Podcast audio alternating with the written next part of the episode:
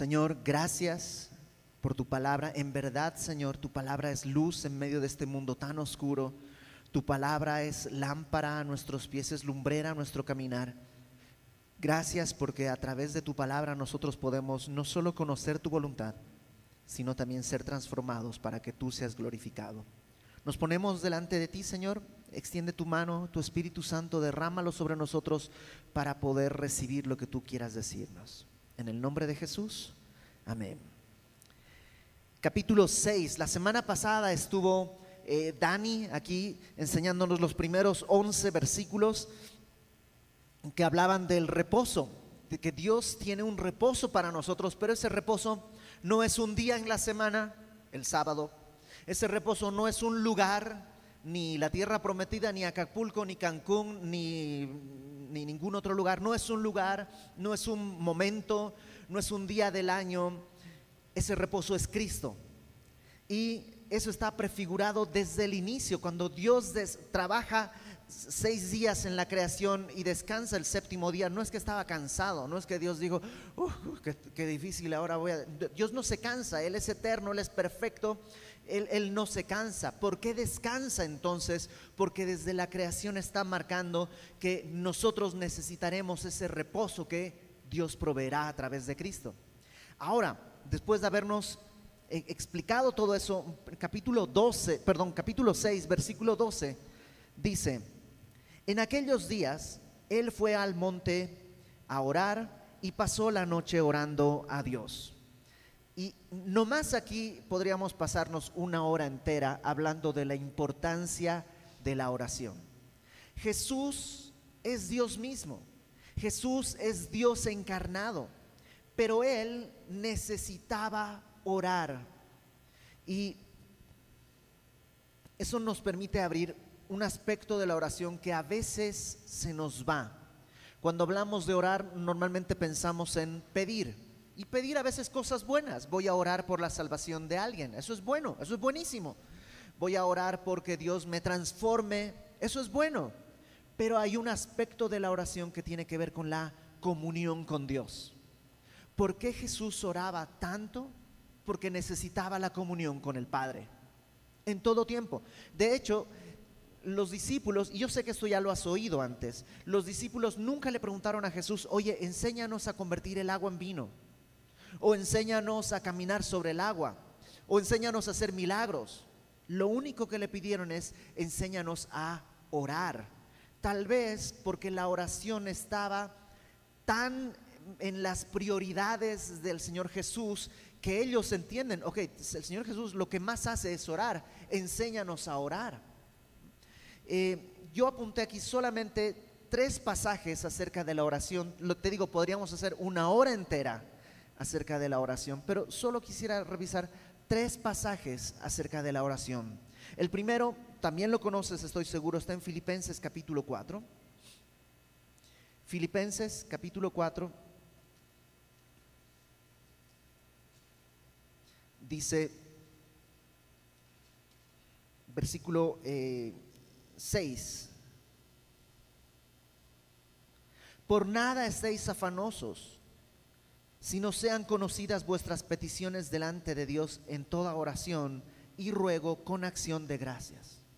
Pablo, o sea, Pablo vivía con preocupaciones.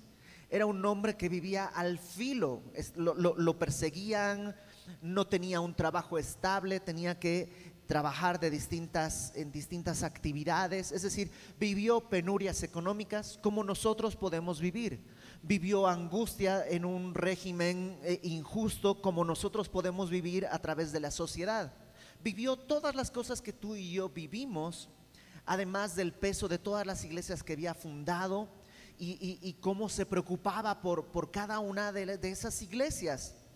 Y él nos dice, ¿sabes qué? por nada estéis afanosos. Me encanta que no dice por nada te preocupes, porque es imposible no preocuparnos. Es, es, una reacción natural. Yo veo el mundo y me preocupa cómo van a vivir mis hijos. Me preocupa cuál es la sociedad que ellos van a tener. Me preocupa qué, carreras van a estudiar. Me preocupa dónde van, me preocupa si voy a poder pagarles la carrera, me preocupa, o sea, hay muchas cosas que nos preocupan, pero dice, no te afanes. Es cuando la preocupación ya te roba la paz. En vez de estar, nunca has visto, bueno, acá no, no, no, no lo sé, pero en Ciudad de México yo muchos años vivía solo y me transportaba siempre en el metro. Y en el metro siempre veías a alguien, sobre todo ya en el día 14 o en el día 30, veías a personas que estaban así, haciendo cuentas sobre cómo van a llegar a la quincena. ¿Y qué están pasando? Están hablando consigo mismos. No están, no están pidiéndole a Dios ayuda, están tratando de resolver en sí mismos alguna situación. Eso es afán. Dice Pablo, no te afanes. No dice no te preocupes. Puedes preocuparte, pero dice no te afanes por nada, sino dice sea conocida perdón, eh, sean conocidas vuestras peticiones delante de Dios en toda oración y ruego. Y yo siempre me he preguntado, ¿cuál es la diferencia entre oración y ruego? Y la realidad es que no importa. Ora. Sí, una parte de la oración es pedirle al Señor, pedirle las cosas que tú necesitas para no cargarlas afanándote. Entonces, ese es un aspecto que podríamos hablar de la oración que tiene que ver con pedir tus necesidades. Ahora, en Mateo capítulo 26, hay otra cosa que sucede. En Mateo 26, versículo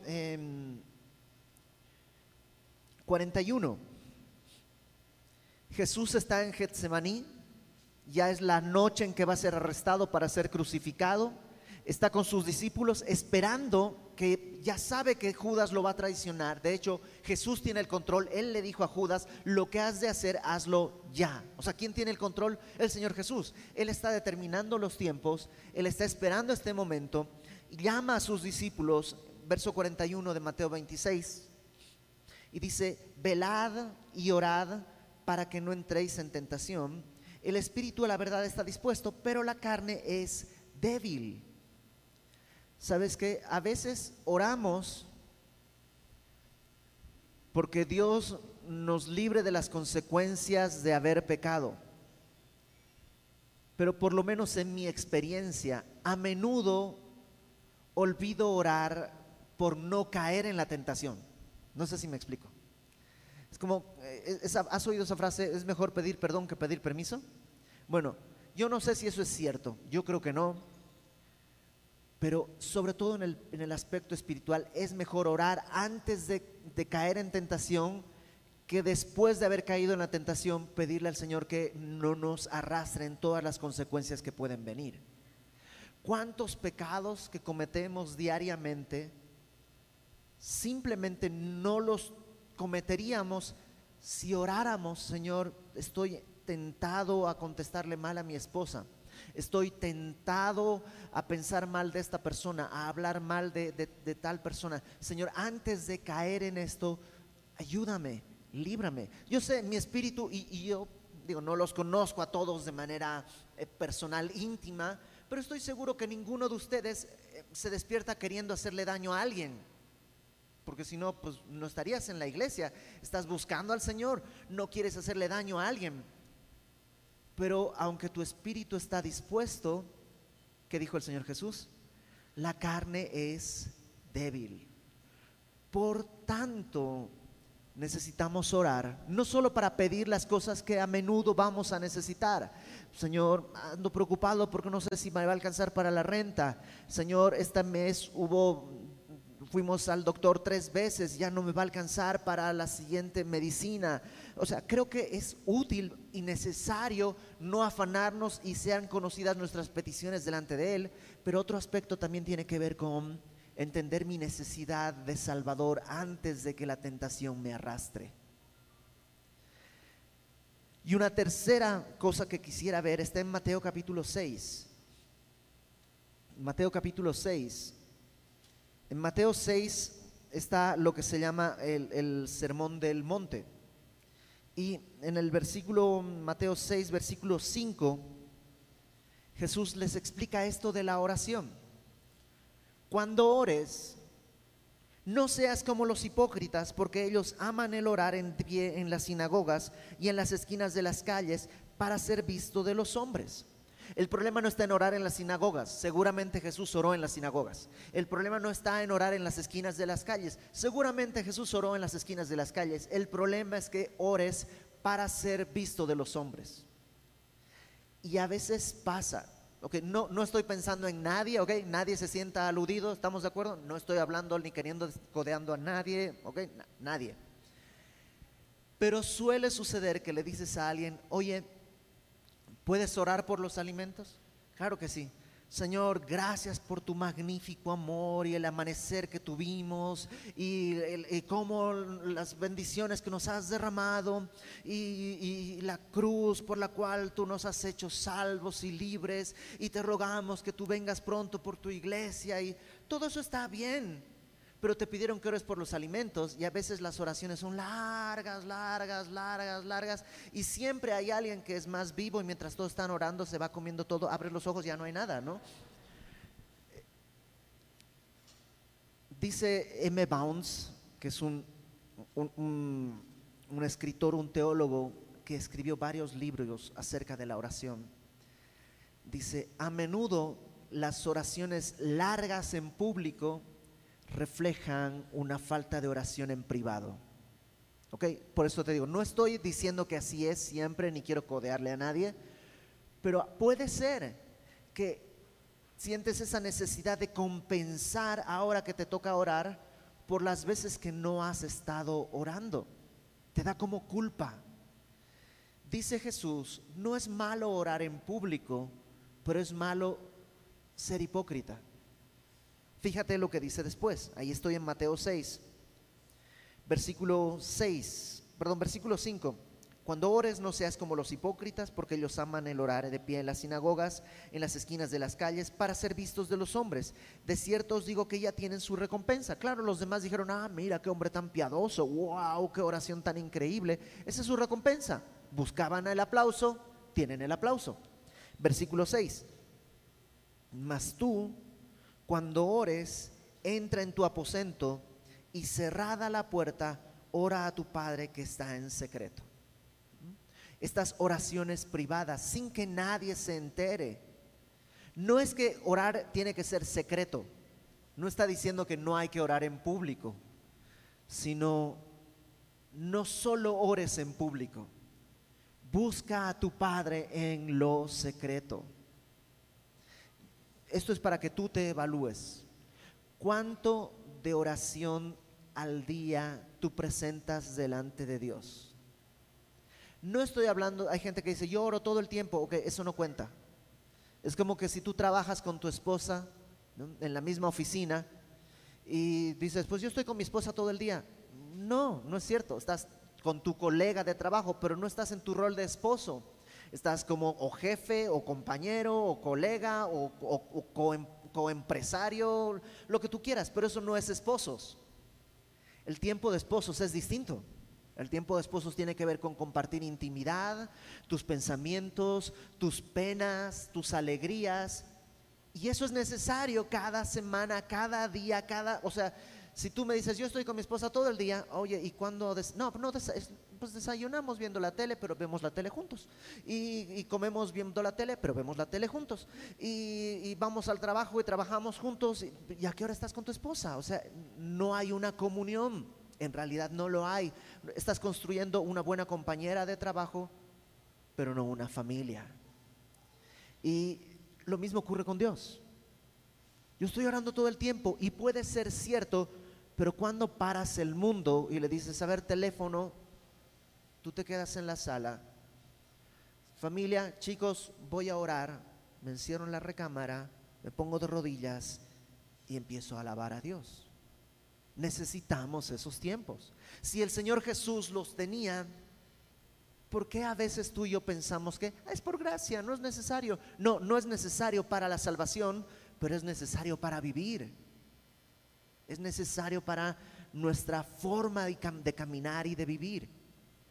Dice en el versículo 6 que ores en lo secreto y tu Padre que ve en lo secreto te recompensará en público. Y orando, no uses vanas repeticiones como los gentiles que piensan que por su palabrería serán oídos. No hagas tus repeticiones, no hagas... Digo, tampoco quiere decir que te esfuerces porque ahora todas las palabras que uses tienen que ser distintas. No, de manera natural, de manera natural tienes que orar. Y eso es lo que Jesús está buscando enseñarnos y enseñarle a sus discípulos. Él se apartaba a orar. Regresa conmigo, por favor, a Lucas capítulo 6. Se pasó la noche orando a Dios. Yo nunca he podido pasarme una noche entera orando a Dios. Yo sé que algunas personas aquí vienen de iglesias más tradicionales en donde se hacen veladas de oración y la gente pasa en verdad la noche orando a Dios. Y yo creo que es cuando nace del corazón es bueno, cuando nace como una obligación por presión social, pues no es que sea malo, pero ya no cumple su propósito. Pero esta semana yo leía esto y decía, Señor, yo quiero pasarme la noche orando a ti. Supongo que tengo que entrenarme en la oración de tal manera que una noche entera funcione bien. Vamos a abrir pronto los libros de navegantes, el discipulado de navegantes. Y los discipulados de navegantes al final tienen lo que se llama mediodía de oración. Y este mediodía de oración es tal cual, mediodía de oración. Y yo la primera vez que lo escuché dije, ¡Ah! mediodía, ¿cómo va a ser esto? O sea, va a ser imposible, medio, o sea, estamos hablando de más de 10 minutos. No creo que pueda, que voy a hacer mediodía de oración, va a ser una locura, no lo voy a poder hacer. Pero cuando te enseñan y aprendes, no sé si tú lo has hecho, si has tomado navegantes y has pasado ese mediodía de oración, terminas y dices, me faltó tiempo, me faltó tiempo. Y es algo que hay que practicar. Yo cuando recién le entregué mi vida a Cristo, me compré todos los libros posibles acerca de la oración, porque quería aprender a orar. Y leía todo lo que venía a mi, a mi mano para ver cómo se ora, pero cómo hay que orar y qué es lo que hay que decir y cómo se hace. Y al final llegué a una conclusión. A orar se aprende orando. No hay otra manera. ¿Quieres aprender a orar? Comienza a orar. Pero es que no sé cómo. Tú comienza a orar. Dios te va a dirigir. Comienza a orar. Lee tu Biblia y comienza a orar. Eh, versículo 12, todavía estamos en el mismo versículo. Bueno, dice que estaba, pasó la noche orando a Dios. Que eso también es importante. A veces nuestro tiempo de oración es con nosotros mismos. Ay, pobrecito de mí, que no he podido hacer esto. o a veces estamos orando al aire. Ay, qué difíciles están las cosas y la, la economía, cómo va y la inflación. Pero no nos no tomamos conciencia de orar a Dios. No sé si te has puesto a pensar eso. El Señor está dispuesto a escucharnos. Cada que tú doblas tus rodillas o cierras tus ojos para hablar con Él, Él se para a tu lado. Y qué importante tener la conciencia de que estoy hablando, no estoy, en verdad, no estoy como loquito hablándole al aire. Estoy hablando con Dios y Él me recibe. Entonces, Jesús pasó la noche orando a Dios. ¿Para qué? Para lo que tiene que hacer. Va a escoger a sus doce apóstoles. Y esto él podría, o sea, dice Pablo que en Cristo están escondidos todos los tesoros de la sabiduría. ¿Tú crees que él podía escoger bien? Pues por supuesto que sí. Pero él dijo que no hacía nada de su voluntad, sino la voluntad del Padre que lo envió. Entonces él mismo sujetó todo a la voluntad de Dios. ¿Cuánto más nosotros necesitamos sujetar todo a la voluntad de Dios? ¿Cuántas decisiones nosotros tomamos solamente porque todos lo hacen, porque parece bien o porque pues no hay de otra? Aunque no haya de otra, deberíamos orar. Deberíamos permanecer orando. Verso 13. Y cuando era de día, llamó a sus discípulos y escogió a doce de ellos, a los cuales también llamó apóstoles. Dos cosas importantes acá. Lo primero es que dice que llamó a sus discípulos. Un discípulo es alguien que aprende, es un aprendiz. Un discípulo es alguien que está aprendiendo. Y Dios, o sea, Jesús tenía muchos discípulos, tenía muchos discípulos. Eh, en algún momento se ve que tenían más de 70, porque envía 70, no envía todos. Eh, en algún otro momento ese grupo se reduce, pero tuvo muchos discípulos que estaban aprendiendo. De esos discípulos, algunos los va a llamar, dice, apóstoles al final del versículo 13. Apóstol quiere decir enviado. Una buena traducción de apóstol el día de hoy sería embajador. ¿Qué es un embajador? Un embajador es alguien que representa a alguien más. el embajador no se representa a sí mismo, sino que representa ni siquiera al gobierno en turno, representa a la nación. O sea, los embajadores del día que el día de hoy están, los embajadores de México que están en distintos países, no representan ni a nuestro presidente, ni a su gobierno, ni a su partido político, representan al país, a la nación. Entonces, eso es lo que es un apóstol, más o menos, es alguien enviado con una misión. Y me encanta esto. Jesús nos toma primero como discípulos y luego nos envía como embajadores. Fíjate cómo esto, que es lo segundo, eh, tiene que ver con lo que dice Primera de Corintios capítulo 1. Primera de Corintios capítulo 1. Dice en la primera carta de Pablo a los Corintios capítulo 1, versículo 26. Eh, pues mirad, 1.26, pues mirad hermanos vuestra vocación vocación es vuestra, vuestro llamado, vuestro llamamiento, dice alguna Biblia. Que no sois muchos sabios según la carne, ni muchos poderosos, ni muchos nobles, sino que lo necio del mundo escogió Dios para avergonzar a los sabios, y lo débil del mundo escogió Dios para avergonzar a lo fuerte, y lo vil del mundo y lo menospreciado escogió Dios, y lo que no es para deshacer lo que es. Cuando el Señor escoge, dice que Él escogió lo vil, lo menospreciado, lo que no es. ¿Por qué? Pues porque eso es lo que abunda. Yo sé que a lo mejor entre ustedes, porque no dice que todos, entre ustedes puede que haya alguien muy sabio, ¿ok? No es mi caso. Yo doy gracias a Dios que no fue por los sabios, ni los exitosos, ni los, eh, no sé, grandes luminares. No. Yo doy gracias a Dios que fue por los que no somos nobles ni poderosos, sino necios. Eso es lo que él escogió.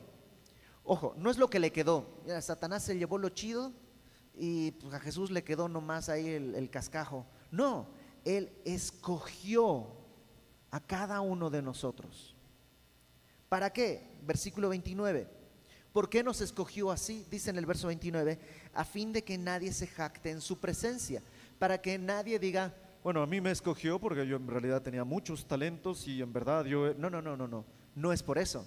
Nadie puede jactarse en su presencia y decirle, pero por supuesto que me tenía que... Ni modo que no. Cualquiera me hubiera escogido.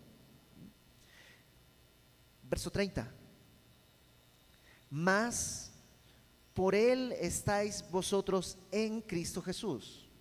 Por Él estamos en Cristo. No solo con Cristo, sino en Cristo el cual nos ha sido hecho por Dios sabiduría. Yo no soy sabio, pero una vez que Cristo me toma, que Cristo me escoge, que Cristo me llama y me pone en Él, ahora Él es sabiduría para mí. Entonces puedo caminar sabiamente, pero no soy yo. Oye, Iber, ¿qué sabiduría tuviste al escoger a tu esposa? Uh, si te dijera, o sea, si yo hubiera escogido, pues, seguramente estaría al día de hoy en, algún lugar divorciado. Este, Dios me dio la sabiduría de ver en mi esposa algo que, que Dios estaba haciendo. No soy sabio, pero Dios nos permite caminar en sabiduría. La gloria es del Señor. O sea, a lo que voy es, Dios nos toma como estamos, pero por pura benignidad no nos deja como estamos. ¿Te imaginas? si después de dos años de estar en Cristo siguieras siendo exactamente igual? Una tragedia absoluta. Entonces, Él nos ha sido sabiduría, justificación. Yo no soy justo, pero en Él Él ha hecho sido justificación, santificación y redención para que, como está escrito, el que se gloría, gloríese en el Señor. Y Jesús toma hacia sus discípulos. Ustedes, discípulos, son necios, ahorita los vamos a ver, pero los tomó para ser los embajadores. ¿Cómo voy a ser embajador del rey del universo? Es que Él va a ser mi sabiduría, Él va a ser mi justificación, Él va a ser mi santificación. Él es todo para que Él sea quien se gloríe. Entonces regresa conmigo a Lucas, por favor, capítulo 6. Y cuando era de día, verso 13, llamó a sus discípulos y escogió a doce de ellos, a los cuales también llamó apóstoles. Y fíjate esta, esta listita que tenemos acá, una lista maravillosa. No me voy a clavar en cada uno. Hay un libro del pastor John MacArthur que se llama eh, Doce hombres ordinarios, comunes y corrientes. Doce hombres comunes y corrientes. Y es un estudio sobre cada uno de estos apóstoles. A mi entender, y sin pretender ser pues, superior a John MacArthur, ni mucho menos. Creo que en el libro hay mucha especulación, pero aún así es un gran libro para leer. Entonces, eh, si tú quieres conocer a los discípulos, puedes eh, buscar ese libro, creo que es una gran literatura. Nada más déjame repasar rápidamente. Fíjate a quiénes tomó. A Simón en primer lugar, a quien también llamó Pedro. A este lo conocemos porque aparece mucho en los evangelios y lo que sabemos es que era impulsivo, era un hombre valiente cuando está en, el, en la barca y Jesús viene caminando, él dice, Señor, si eres tú, manda que yo vaya sobre ti, a, ti sobre el mar. Y Jesús le dice, pues ven. Y ahí es donde, a ver, tú le pediste a Jesús que te llamara, ya te llamó, ahora bájate de la barca. ¿Quién se hubiera bajado? O sea, ni en Chapultepec, o sea, que, no es tan profundo. Este, es un mar muy profundo, estamos en medio de una tormenta y Pedro se baja era impulsivo, o sea, no, pensaba mucho antes de hacer las cosas. Cuando arrestan a Jesús, saca una espadita chiquitita y le corta la oreja al siervo del sumo sacerdote. ¿Quién sabe qué estaría pensando? No, no sé si estaría pensando que así va a enseñarle a casi como multinivel. Yo le enseño a dos cómo hay que cortar la oreja a alguien y esos dos que le enseñen a otros dos y así vamos a salvar. No sé quién sabe qué pensaba contra todo un ejército que estaba ahí era impulsivo, era un hombre que necesitaba ser de alguna manera como domado. Por un lado, en ese, en ese espíritu impulsivo, es el primero que dice, cuando Jesús pregunta, ¿quién dicen que soy? Pedro dice, tú eres el Hijo del Dios viviente. Y Jesús dice, muy bien, nada más no, no es no que lo sabías tú, no te lo reveló carne y sangre, sino mi Padre que está en el cielo. Y tres doritos después, el mismo Pedro le dice a Jesús, no, no vas a ir a la cruz, ¿cómo crees que, no, que nada de eso acontezca? Y Jesús tiene que decir, a ver, Satanás, hazte a un lado, estás poniendo la mira en las cosas de los hombres. Era así de impulsivo. No sé si hubiera sido muy cómodo teniendo a Pedro de amigo. O sea, a mí me gustan más las cosas más tranquilas, que no se ponen como locos. Yo tenía un, amigo que en el metro estábamos hablando y se paraba y empezaba a predicar, pero así como, pues así de la nada, ¿no? Alguna vez nosotros lo hicimos, eh, yo llevaba la guitarra y nos subíamos al metro y cantábamos una canción y predicábamos, luego al siguiente vagón y así, antes de que hubiera una mafia en, en, cada vagón. Pero este mi amigo sin preguntarle a nadie, así nomás de la nada, ¡pum! se paraba y empezaba porque sentía que hay que predicar y ¡pum! se paraba y así. Y, yo decía, es que, como que la gente así no me, no me hace sentir cómodo. Pero Jesús sí. Y Jesús llama a Pedro. Y luego dice, Andrés, su hermano. Y Andrés es, se sabe poco. Realmente Andrés es el clásico, aquel personaje que sirve como enlace. Em, es el que presenta a los dos chicos que se van a casar al final de la historia. Oye, ¿ustedes cómo se conocieron? No, pues fulanito nos presentó. ¿Y dónde está? Pues quién sabe, o sea, nomás eh, fue a la carrera y nos presentó y se desapareció. O es el que en la iglesia presentó a los dos, ya se casaron y ellos, no, pues ya ni va a la iglesia. nomás aparece para así una cosita y ese es Andrés. Andrés aparece llevando a, a Pedro, a Jesús, este Andrés está como a la sombra de Pedro y no le molesta. Es un hombre tranquilo. Yo si hubiera sido más amigo de Andrés, yo creo. Luego dice Jacobo y Juan, estos también son hermanos, que mm, Jacobo va a ser el primer mártir de los apóstoles, el primero que va a morir, va a morir ejecutado, decapitado por Herodes, lo va a matar, y Juan es el último en morir. Y estos dos, a Juan lo conocemos como el apóstol del amor, pero Jesús le puso como apodo hijo del trueno, porque era una fichita, o sea, el, cuate pasamos por un, pasaron por una ciudad en Samaria, no quisieron recibir a Jesús, y Juan le dice a Jesús, oye, ¿quieres que mandemos a que descienda fuego del cielo y que los consuma? Y es así, o sea, no, o sea, Juan, aguanta, o sea, tú vas a ser el apóstol del amor, no te queda eso. Pero ahí están los hijos del trueno. Luego está eh, Felipe. De Felipe realmente no sabemos mucho. Algunos, eh, MacArthur dice que es el, un analítico. Por eso te digo, es medio especulador, porque dice que eh, cuando vienen y le dicen, Jesús dice, alimenta a todos estos con estos panes y estos peces. Y Felipe hace el cálculo, dice, no, a ver, ¿cuántos denarios vamos a necesitar? Y es como el analítico. Y realmente no sabemos mucho de Felipe, lo cual nos muestra eso. No era un hombre prominente. A veces pensamos que Jesús llama solo a gente famosa. Y, y, no, Dios llama a quien Él quiere llamar. Y a veces eres un Felipe, no eres alguien que es famoso. Simplemente estás donde Dios te llama. Lo mismo pasa con Bartolomé. Bartolomé en otras listas aparece como Natanael. Y tampoco sabemos mucho. Felipe y Bartolomé aparecen juntos a menudo, entonces tal vez eran amigos. Y tal vez son esos dos amigos que no son muy conocidos entre todos, pero entre ellos sí se llevan bien y van juntos a todas partes. Y Dios los llama. Mateo, a quien ya conocimos hace algunas semanas, que era cobrador de impuestos, Tomás, que también era un hombre eh, valiente, cuando eh, Jesús está, eh, Lázaro está enfermo y Jesús no está en Judea porque en Judea lo querían matar. Jesús dice, bueno, Lázaro está enfermo, vamos a Judea. Sus discípulos le dicen, oye, pero te van a matar allí, la gente está muy enojada. Tomás es el único que dice, pues vamos y muramos también con él. O sea, vamos a morir con Jesús. Si eso es lo que hay que hacer, pues hay que hacerle. Y él era como muy valiente. Se lo critica mucho porque le dicen Tomás el incrédulo, porque cuando aparece Jesús, él no estaba con los discípulos después de la resurrección.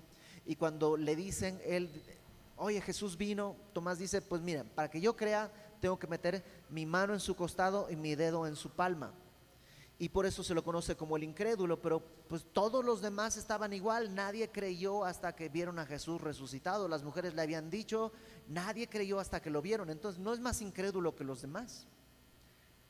Luego está eh, Jacobo, hijo de Alfeo, tampoco sabemos mucho de él, Simón llamado Celote, eh, es, este, el término celote era una especie de Mm, era un, como un movimiento político que buscaba la liberación de Israel de parte del dominio romano. Entonces eran como revolucionarios, eran, no sé, como, como eso, como fue en algún momento Sendero Luminoso en Perú o el MRTK en Bolivia o de estos movimientos subversivos. Eh, la idea es que Probablemente Simón había matado ya antes a algún soldado romano, porque la, idea de los celotes era destruir a Roma uno por uno. No, no tenían el poder de declarar la guerra a Roma, pero tenían la capacidad de ir matando uno por uno a los romanos que se encontraban. Entonces era un revolucionario. El día de hoy diríamos casi como un porro de la UNAM. No, no sé si, más o menos queda la idea. Okay. Yo no estudié en la universidad de acá, así que no, no, no sé si vale el término pero era un, cuate así. Y luego dice Judas, hermano de Jacobo. Eh, algunas versiones dicen que es hijo de Jacobo. Y de este Judas, al que le llaman Judas Tadeo, tampoco sabemos mucho. Ah, olvidé una cosa. ¿Te imaginas en la mesa Mateo, cobrador de impuestos, y Simón el celote?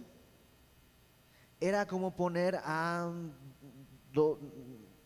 un gato y un perro a comer y Jesús ahí los tiene. Y está Jesús haciendo una obra con, con ellos. Y al final dice Judas Iscariote quien llegó a ser el traidor.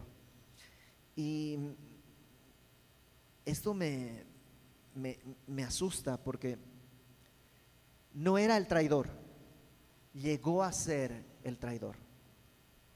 Jesús sabía desde el principio quién lo iba a traicionar, sí. Juan nos dice que Jesús desde el principio sabía quién le iba a traicionar. Por eso lo escogió, por eso fue a orar, para que probablemente Jesús hubiera dicho, bueno, a este mejor no lo escojo porque pues su destino va a ser traicionarme y eso va a sellar su, su destino en el infierno, no puedo. Pero fue al Padre y el Padre dijo, son estos doce. Y Jesús se sometió a la voluntad del Padre. Y ya hablaremos más adelante acerca de si Judas tuvo opción o no tuvo opción de traicionar a Jesús. Lo único que sabemos acá es que no era el traidor, llegó a ser el traidor. Y yo ya llevo bastante tiempo en la fe. No pretendo ser un anciano en la fe, pero ya llevo algunos años y ya he visto pastores abandonando la fe, traicionando la fe, creyendo nuevas doctrinas, fábulas de hombres, fábulas eh, que, no, no vienen en la palabra. Y los he visto y los he visto apartarse. Y los vi cuando estaban predicando el Evangelio con pasión. ¿Y qué pasó? ¿Cómo llegaron a ser? La verdad es que no tengo una respuesta cómo llegaron a ser, pero sí sé que tengo que orar, porque yo no quiero llegar a ser un traidor a la fe. Yo no quiero ser. Y no quisiera que tú seas. Pero todos podemos estar. ¿Qué nos diferencia de Judas? ¿Sabes qué quiere decir Judas? Adoración. Era el que tenía el nombre más bonito de todos. Simón quiere decir algo así como nariz chata. O sea, ¿qué, prefieres llamarte? ¿Nariz chata o adorador? Pero llegó a ser el traidor. Y cualquiera de nosotros en nuestra carne tiene todo lo suficiente para ser un traidor. ¿De qué dependemos? De la gracia de Dios. Verso 17. Y descendió con ellos, subió al monte a orar, ahí va llamando a sus discípulos y luego desciende y se detuvo en un lugar llano en compañía de sus discípulos y de una gran multitud de gente de toda Judea, de Jerusalén, de la costa de Tiro y de Sidón, que habían venido para oírle y para ser sanados de sus enfermedades. Él estaba en el monte con sus discípulos y yo creo que con sus discípulos está, o sea, ¿Te imaginas que Jesús te llama y tú vas? ¿qué, lugar puede ser mejor que el que donde está Jesús? Lo que sea. Si es la, barca en medio del mar, ese es el mejor lugar del mundo. Si es en el monte y ahí está Jesús, ese es el mejor lugar del mundo. O sea, donde esté Jesús es el mejor lugar del mundo. Y ahí está con ellos y luego baja a juntarse con el resto de la gente. Y yo creo que les está enseñando a sus discípulos esto. No estamos llamados para vivir en el monte de la santidad, apartados de la plebe y la gentuza pecadora, que no, no, o sea, no estamos llamados a ir. ¿Nunca has pensado? ay Señor, yo quisiera sacarme la, necesitaría como cuatro loterías, ¿no? Pues, señor, sácame cuatro loterías, así me compro una isla en el Mediterráneo y me voy a vivir ahí yo con mi familia y dos o tres personas que yo escoja específicamente. Y ahí vamos a vivir, y el que se porte mal, que no, que niegue la fe, pues ahí lo tiro a los tiburones o algo, pero yo voy a cuidar y quisiera, es como mi anhelo, pero no es el anhelo del Padre. Él dijo que nos enciende una luz para ponerla debajo del almud. El almud era como una cajita. ¿Viste las fresas te venden en una canastita? Bueno, eh, así es el almud, es una canastita más grande donde se ponía trigo. Entonces tú dices, deme un almud de trigo, y te llaman en esa cajita. Entonces lo que pasa es que se podía voltear y usarla como una especie de mesa o de silla. Entonces nadie pone una vela y la tapa con un almud. ¿Por qué? Pues porque no sirve de nada. Sería equivalente a nosotros como creyentes buscando aislarnos, a vivir en un mundo. Ya vendrá ese tiempo. Ya va a venir ese tiempo. No es un mal anhelo, pero es un anhelo que no es para este tiempo, no es para este mundo es para el tiempo que viene, cuando estemos con Él por la eternidad. Por lo pronto, Dios ya nos llamó al monte y ahora dice, vamos al llano, vamos al llano. ¿Dónde? Donde está toda la gente de Judea y de Jerusalén. Ah, bueno, por lo menos son judíos, pero también están los de Tiro y de Sidón. Esos ya no son judíos, esos son gentiles. Ay, no, Señor, pues aunque sean, no, pues aunque sean católicos, pero no, vamos a estar con gente que no es ni católica, ni, ni, ni, cree en Dios, gente atea, gente que desprecia al Señor. Y nuestro llamado es estar ahí para que ellos tengan luz y poder predicarles. Somos embajadores. Él nos llamó para eso. Dice en el verso 18 y los que habían sido atormentados de espíritus inmundos eran sanados. Y toda la gente procuraba tocarle porque poder salía de él y sanaba a todos. Y eso me encanta. Jesús les está diciendo, yo vine a todos. Ay, pero este tiene un espíritu inmundo. Nunca, ¿no te has tenido un amigo que dices, mira, yo no sé si está poseído, pero parece?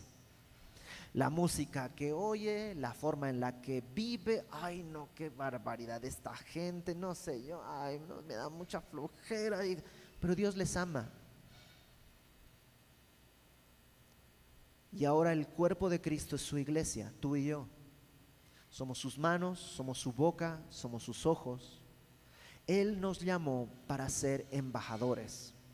O sea, podría ser solo discípulo. Yo quiero aprender de Él nada más. Órale, va, Puede ser solo discípulo, no enviado, solo discípulo, solo aprendiz.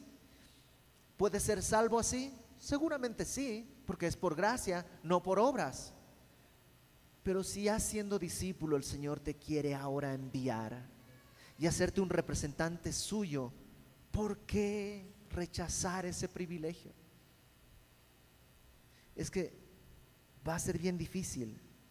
Sí,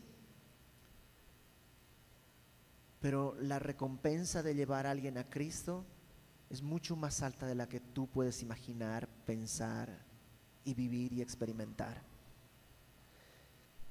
Todos los que estamos aquí somos amados por Dios. Todos los que estamos aquí somos amados por Dios. A todos Dios nos está enseñando. Y a todos nos quiere llamar para ser embajadores. Si tú ya conoces del Evangelio, Dios quiere hacerte embajador, quiere que lleves su nombre, quiere que seas esa luz. Y a lo mejor tú dices, pero yo no voy a saber cómo hacerlo. No, yo tampoco. Por eso hay que orar. ¿Te acuerdas?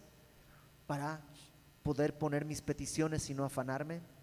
Para eh, mantener mi comunión con Dios, no con repeticiones hipócritas y vanas, y, no, no, no, comunión, intimidad con Dios y para no caer en tentación. Entonces, yo no sé qué es lo que Dios te ha estado diciendo en la semana, pero el día de hoy yo creo que te está diciendo algo muy claro. Quiero que seas mi embajador. Y ya tú verás que le contestas. Vamos a orar.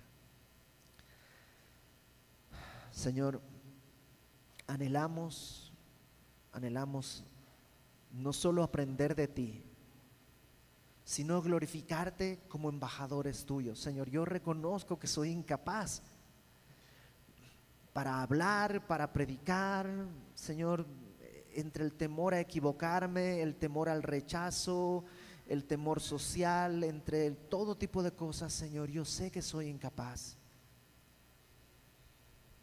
Pero el día de hoy quiero orar a ti, a tu presencia, para que tú me capacites. Que tú seas mi sabiduría, mi justificación, mi santificación y mi redención. Para que si algo bueno sale, sea para que tú seas glorificado y no para que yo me gloríe. Gracias por llamarme y escogerme a pesar de ser igual de raro como eran estos doce hombres. Señor, en tus manos y para tu gloria encomiendo mi vida. Por favor, Padre, mira mis debilidades, mi necesidad. Levanta mis ojos hacia ti. Dame arrepentimiento en las áreas que necesito arrepentirme. Y ayúdame a rendirme para que tú hagas conforme a tu propósito y de acuerdo a tu santa voluntad. Te pido esto, Señor, para mí, para mis hermanos, en el nombre de Jesús, nuestro Salvador. Amén. Amén.